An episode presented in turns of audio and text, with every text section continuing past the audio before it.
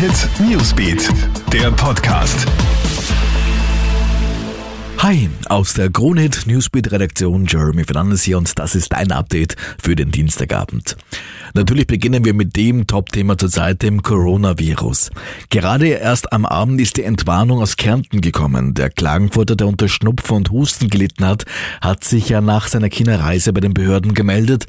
Wie jetzt bekannt wird, ist das Ergebnis der Untersuchung negativ. Hingegen gibt es seit heute Nachmittag in Wien einen neuen Verdachtsfall. Eine Touristin aus China ist mittlerweile in der medizinischen Abteilung des Kaiser Franz Josef Spitals aufgenommen worden. Eine Zwei-Staaten-Lösung für Israel und die Palästinenser sieht der Nahostplan von US-Präsident Donald Trump vor.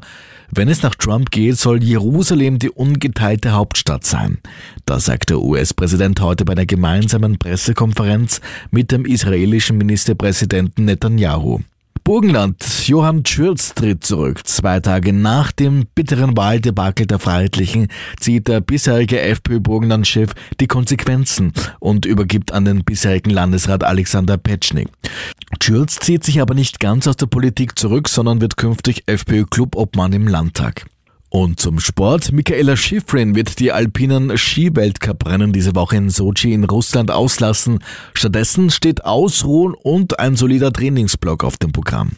Schifrin hat in der vergangenen Woche in Bansko ja eine Abfahrt und einen Super-G gewonnen und ist in der zweiten Abfahrt Vierter geworden. Soweit dein Update für den Dienstagabend. Mehr News bekommst du auf kronehit.at, laufend im Kronehit Newsbeat und hier im Podcast. Wir freuen uns, wenn du diesen abonnierst.